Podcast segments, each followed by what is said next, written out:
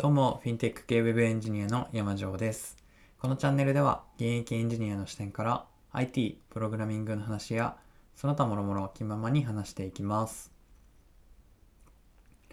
最近朝活ってよく聞くじゃないですか。あの、いや、うん、最近というか結構前からですけど、朝活されてる方とか結構多いと思うんですよね。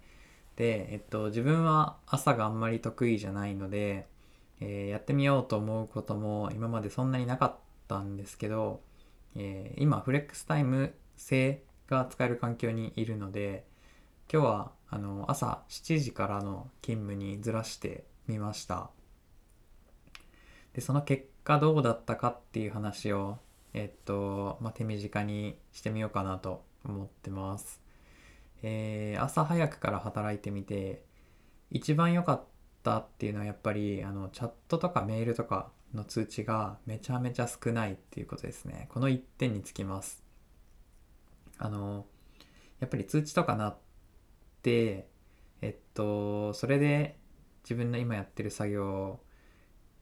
に集中しきれないっていうこととかってよくあると思うんですけどまあ緊急の場合とかもあるんで通知を完全にオフにするわけにもいかないみたいなそのジレンマがあるんですけど朝はその送ってくる人がほとんどいないので自分の作業すごいはかどりますね。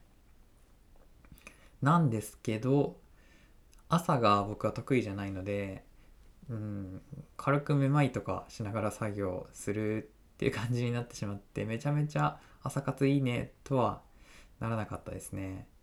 うんはいそんな感じでした。まあ一日だけやっただけなのでえっと慣れてきたら変わるんじゃないかっていう可能性はまああるんですけど今日はそんな感じでした。早起きするのってきっといいことなんですけどそのためにはあの早寝をするっていうのが多分必要なんですよね。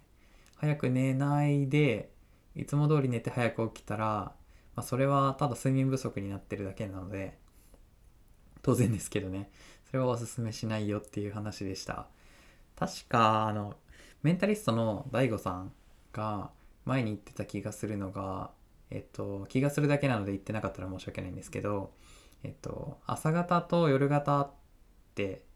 えー人いると思うんですけど朝方の人と夜型の人っていると思うんですけどこれって先天的に決まってるらしいんですよね。なので夜型の人はあの無理して朝早く起きて朝活しようってしちゃいけないと思います。はいこれが僕の結論です、ま、逆にもう何て言うかあの自分の話なんですけど幼少期からですね保育園に行くのにも朝起きれずに母になんか引きずられるように起こされて連れて行かれていたもうなんかえーっと根っからの夜型の自分が小学校に上がって以来ちゃんと、まあ、今のえっとお仕事もそうですけどちゃんと朝起きてるのがもう逆にすごいんじゃないかっていう感じで最近は開き直っております。という感じで、えー朝早く起きたらちょっとしんどかったよっていう話をしました。はい。まあ内容全然ないですけど今日はこれくらいにしようと思います。最後まで聞いてくださりありがとうございます。ではまた次回の配信でお会いしましょう。